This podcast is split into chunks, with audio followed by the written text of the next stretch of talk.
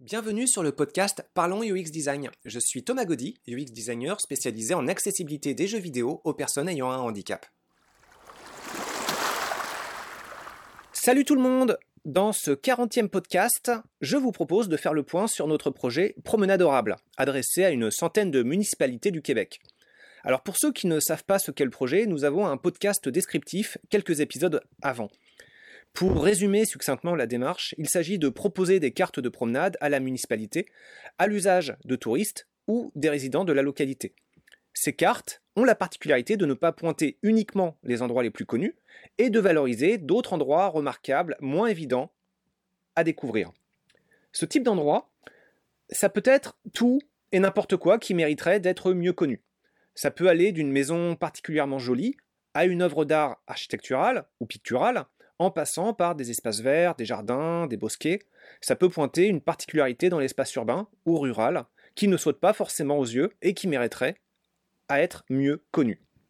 L'étape la plus importante pour la mise en œuvre de ce projet passe par un travail de collecte de données. Il s'agit d'enquêter auprès des habitants de la municipalité participante, de leur demander de partager la localisation d'endroits particulièrement appréciés et de les reporter sur une carte. Pour que ces endroits puissent être appréciés plus efficacement, il s'agit d'accompagner leur localisation d'une photo et d'une description. De cette façon, l'idée du projet Promenadorable est d'amener les habitants d'une localité à s'échanger non seulement des lieux sympas à découvrir, mais aussi un regard sur euh, une façon d'apprécier son environnement. Autrement dit, il s'agit d'amener les citoyens à communiquer via le territoire, sur le territoire, et d'entretenir le goût à l'explorer en renouvelant l'intérêt de sa redécouverte. Pour le processus de prise de contact, nous avons voulu mettre en retrait les grands centres urbains et favoriser les plus petites municipalités.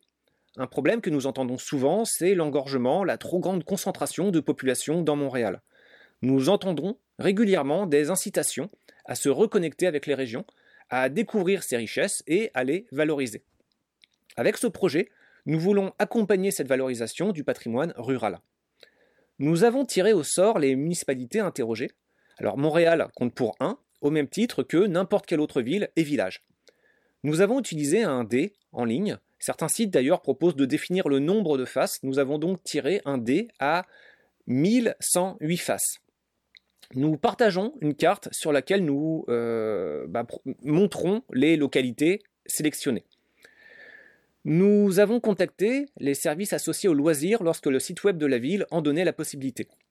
Maintenant, quels sont les résultats? Pour 100 localités interrogées, nous avons obtenu un unique refus. Cet unique refus, c'est la municipalité de Saint-Louis de Gonzague qui nous a répondu Bonjour, nous ne sommes pas intéressés pour le moment à vos services. Bonne journée. Alors on reviendra plus tard sur ce 1% pour savourer ensemble l'immense 99% que représentent les municipalités qui ont choisi de ne pas adresser de refus. Je veux dire, en fait, c'est très surprenant, 99%. C'est même un score inespéré. Même les dictateurs, dont, dans leurs résultats de vote bidon, n'osent pas afficher des scores aussi grotesques. En fait, je veux dire, un score de dictateur, c'est toujours grotesque, mais pas à ce point. Donc, Ludociel, plus fort que les dictateurs, nous allons peut-être en faire notre nouveau slogan. Alors, on pourrait s'arrêter là pour le décryptage, mais je suis d'une nature particulièrement généreuse aujourd'hui et on va en dire un petit peu plus. Une autre municipalité, la ville de Cantley, nous a adressé un retour positif par téléphone. Ce retour positif, et resté sans suite car nous n'avons plus réussi à rejoindre la personne ressource qui nous était euh, par la suite adressée. Le téléphone qui ricoche toujours sur le répondeur, les mails qui n'obtiennent plus de réponse, bon, ça arrive. Euh, nous serions une plus grande structure en insistant, euh, je suis sûr que ça finirait par passer. Hein. Nous allons aussi revenir sur cette situation un petit peu plus tard. Donc à ce point, vous devez comprendre un peu vers là où nous nous en allons. 100 municipalités interrogées, un refus explicite, un autre retour très enthousiaste au départ, mais qui se tarit ensuite, et les 98 autres municipalités alors. 98. Succès? Bah, si seulement. Pas de réponse. En fait, je marque quelques secondes de silence pour marquer ce que signifie ce pas de réponse. Pas de réponse, donc. Alors, comment interpréter ce retour d'information? Première hypothèse, le projet est pourri. c'est une possibilité hein, pour garder la tête haute. On remercie encore à ce propos tout particulièrement la municipalité de Cantley pour nous avoir adressé ce retour positif et ce fut vraiment très encourageant. Donc euh, après, il y a d'autres indices. Hein. Il y a quand même les retours de notre entourage sur le projet, hein, qui sont aussi très motivants. En général, c'est le premier euh, disjoncteur. Euh, mais bon, on sait aussi que lorsqu'il s'agit de l'entourage, les avis sont particulièrement biaisés. Donc, le projet peut être pourri, ça reste une possibilité. Deuxième hypothèse. Le projet est potentiellement intéressant, mais peut-être que le moyen de communiquer dessus est inefficace. Nous avons communiqué par mail. A priori, nos interlocuteurs reçoivent des montagnes de mails. Donc euh, c'est possible que dans la masse d'urgence à traiter, notre proposition, qui n'a rien de vital hein, pour le bon fonctionnement de la municipalité, passe à la benne. Aurions-nous dû insister dans nos communications? Alors c'est pas évident, mais pour faire simple, Ludociel, c'est quand même une très petite OBNL, c'est pas une entreprise avec une force de frappe de bourrin disposant de son armée d'agents commerciaux. Un bon ami qui travaille dans le commerce et plus particulièrement la vente de services en rapport avec le numérique et les jeux vidéo m'expliquait qu'une démarche normale de vente, c'est de se confronter, pour un même interlocuteur, d'abord à une vingtaine de refus d'affilée, avant de partir et de décrocher, chez le même interlocuteur qui a d'abord refusé, un accord. Et donc là, je parle d'un scénario positif, quand ça se passe bien. 20 refus de la même personne, avant que cette même personne fasse, peut-être, si ça se passe bien, une réponse intéressée c'est le scénario optimiste dans une démarche, dans une démarche de vente normale. Alors petite parenthèse cependant, à Ludociel, nous lançons régulièrement des projets avec des interlocuteurs sociaux, écoles, bibliothèques, universités, organisations en tout genre en fait. Hein. Et en général, on obtient quand même euh, assez de réponses rapidement pour que ça nous permette d'avancer. Peut-être parce que l'on cherche à mettre en avant des projets sociaux plutôt que des produits commerciaux. Donc cette histoire de 20 refus continue pour une acceptation, on l'entendait, hein, mais sans jamais avoir eu à la traverser pour nos projets passés. Je précise cependant que, euh, bon, évidemment, pas mal de ces projets passés se sont taris, car il arrive parfois pour certains projets que le rythme de communication pouvait être euh, trop lent. Les communications avec les écoles en particulier ne sont pas simples. Bon, euh, pour Promenade Adorable, ça a été plus violent que ce à quoi nous nous étions habitués. Et avec notre absence de réponse, euh, bah, on n'est même pas arrivé à l'étape de l'obtention du premier refus. Cette considération du scénario normal de vente amène d'autres réflexions. Quelle énergie de dingue serions-nous supposés déployer pour passer à travers le scénario de vente dit normal? Quelle forme de harcèlement devrions-nous appliquer sur nos interlocuteurs pour décrocher presque par la force un intérêt? Commercial, c'est un métier. Quand nous sommes dans une petite structure comme Ludociel, les casquettes se superposent. Il y a la casquette de UX designer avec des compétences en programmation, en design graphique, en animation, en enseignement, en gestion d'équipe, en recherche, et puis euh, pas mal d'autres petites choses aussi. Ça semble normal dans le tas de développer, évidemment, dans la foulée, pourquoi pas, quelques compétences commerciales. Quelques compétences, oui. Mais le volume de temps nécessaire pour appliquer cette force de communication, cette insistance, là, c'est brutal. C'est vraiment un métier à plein temps ça a un coût, c'est énergivore, c'est un budget. On ne peut pas faire ça nous-mêmes. On a trop d'autres occupations euh, en parallèle. Donc si on parle de budget, euh, le prix que nous proposons pour réaliser ce type de projet, hein, on était à 2700 dollars, qui n'était pas fixe hein, d'ailleurs. Euh, si on nous proposait, si on nous demandait de faire des choses à moins, on, aurait discuté. bah là, en fait, en passant par une armée de commerciaux en plus, ou au moins déjà une personne, bah, ce budget, peut-être qu'il faut le doubler pour le même service. Ce prix doublé, juste pour obtenir une réponse de nos interlocuteurs, ça laisse vraiment songeur. Est-ce que le prix à payer pour compenser le fait que les boîtes mail de nos interlocuteurs soient saturées doit vraiment se traduire par une tarification doublée pour euh, la municipalité et puis du coup pour les citoyens aussi qui payent derrière. Surtout si ce mode de communication, basé sur une insistance pathologique, est vraiment la norme dans les démarches communicationnelles. S'il est admis en conséquence que les tarifs flambent pour la même qualité de service, quelle devient l'accessibilité de ce type de proposition pour les plus petites municipalités en d'autres termes, est-ce vraiment souhaitable que nous tournions exclusivement, que nous tournions exclusivement vers les municipalités les plus riches? En tout cas, que nous délaissions les, euh, les petites municipalités les plus pauvres. Alors on peut répondre avec cynisme que de toute façon la communication à l'État elle est pétée, les municipalités québécoises interrogées n'ont pas répondu, donc euh, bah, mieux vaut probablement envisager une réponse de la part des plus riches plutôt que pas de réponse du tout. Et donc euh, bah, d'ignorer euh, finalement ceux qui pourraient avoir des besoins mais pas forcément d'argent. Alors dans le nom de notre organisme, Ludociel pour tous, il y a le pour tous qui nous tient à cœur.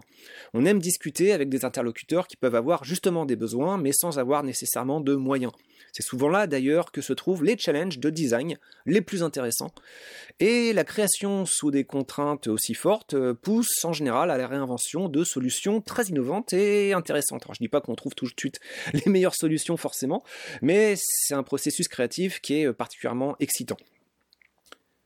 98 absence de réponse. Alors on se dit que notre projet pourrait être mauvais, on se dit que le projet pourrait être bon, mais que notre communication sur le projet pourrait être euh, mauvaise.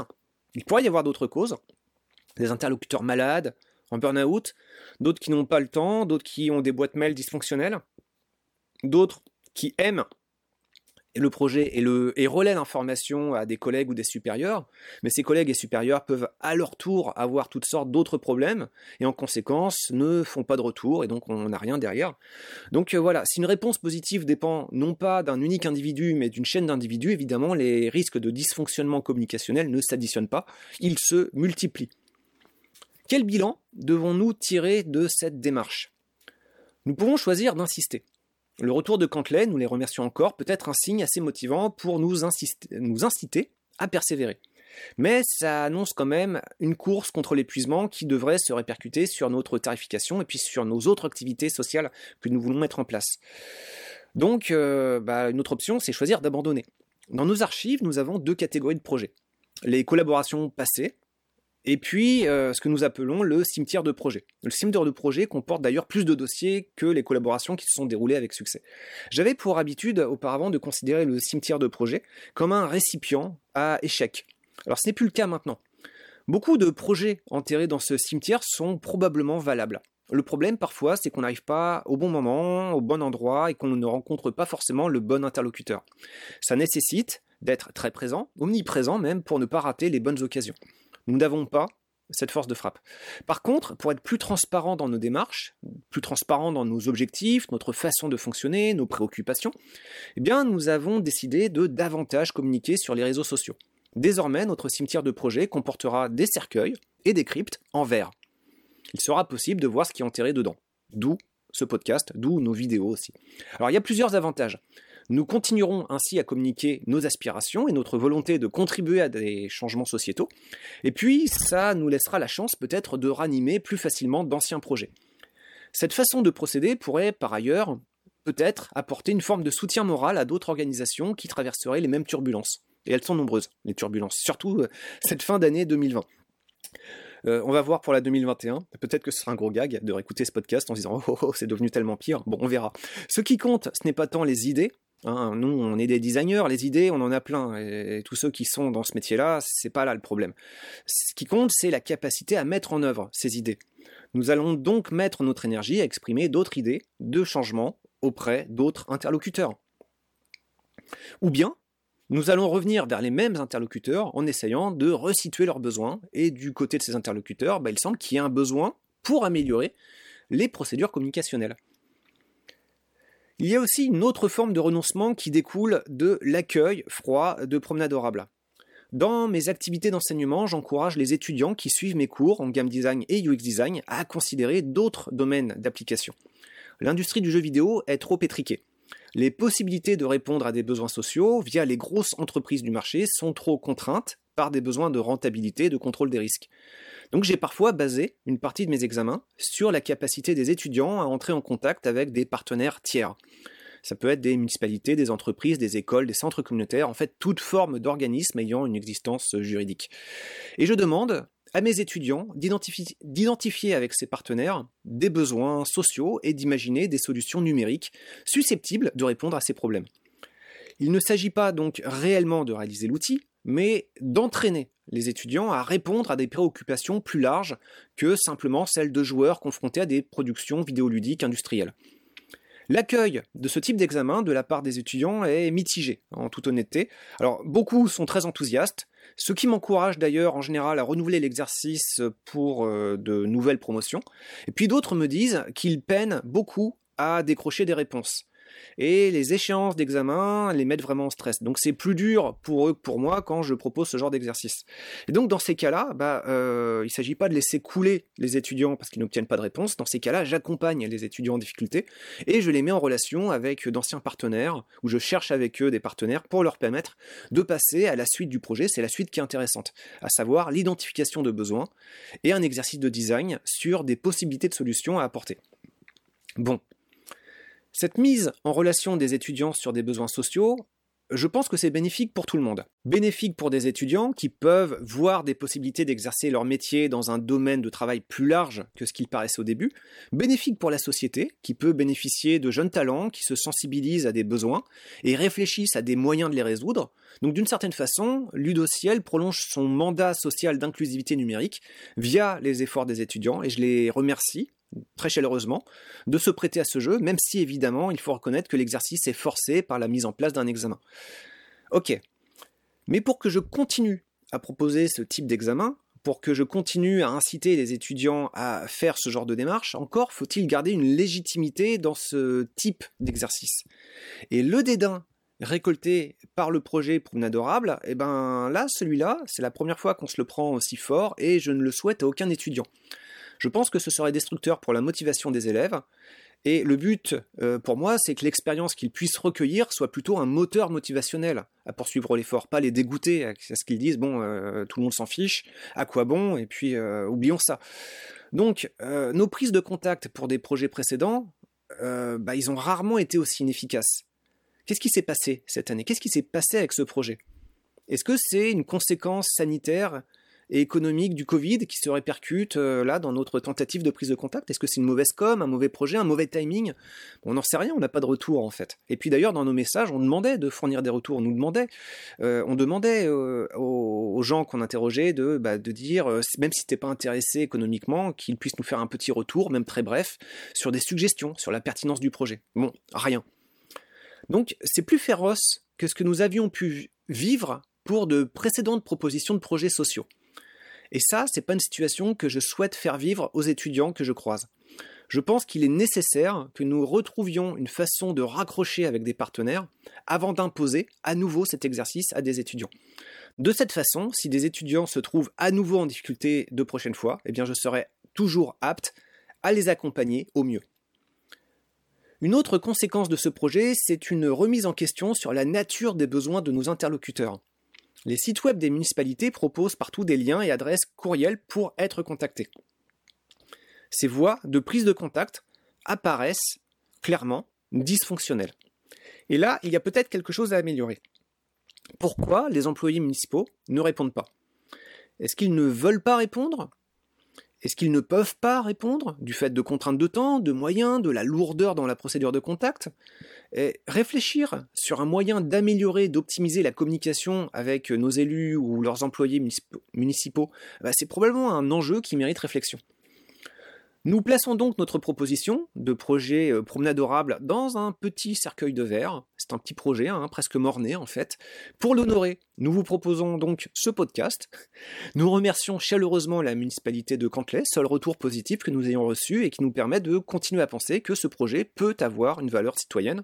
Nous remercions également la municipalité de Saint-Louis de Gonzague, la seule personne à cette municipalité qui ait pris la peine de décliner poliment, respectueusement notre proposition, même si le message fut succinct et sans nuance ni suggestion sur les façons d'améliorer notre démarche.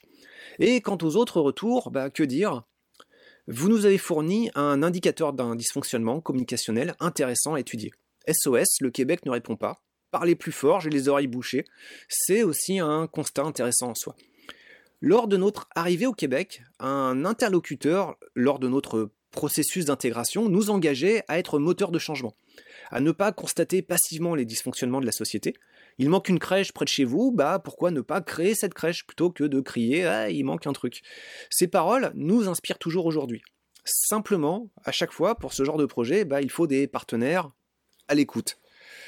Donc voilà, c'est l'enterrement du projet euh, Promenadorable. Euh, c'est pas un enterrement triste. Hein. Et puis, euh, avec le numérique, tout est possible. Donc, bah, faites attention aux projets zombies qui sortent de leur cercueil, même de verre. Il y aura, comme dans tout bon film d'horreur à petit budget, une suite. On va ajuster nos propositions et peut-être revenir avec un projet similaire, avec plus de stupre, qui s'appellera peut-être euh, Randominatrix. À dans 7 jours. Merci d'avoir écouté ce podcast. Je vous invite à vous abonner pour ne pas rater les prochains épisodes. Si vous voulez en savoir plus sur moi, je vous invite à consulter mon profil LinkedIn, Thomas Gaudy, T-H-O-M-A-S, G-A-U-D-Y.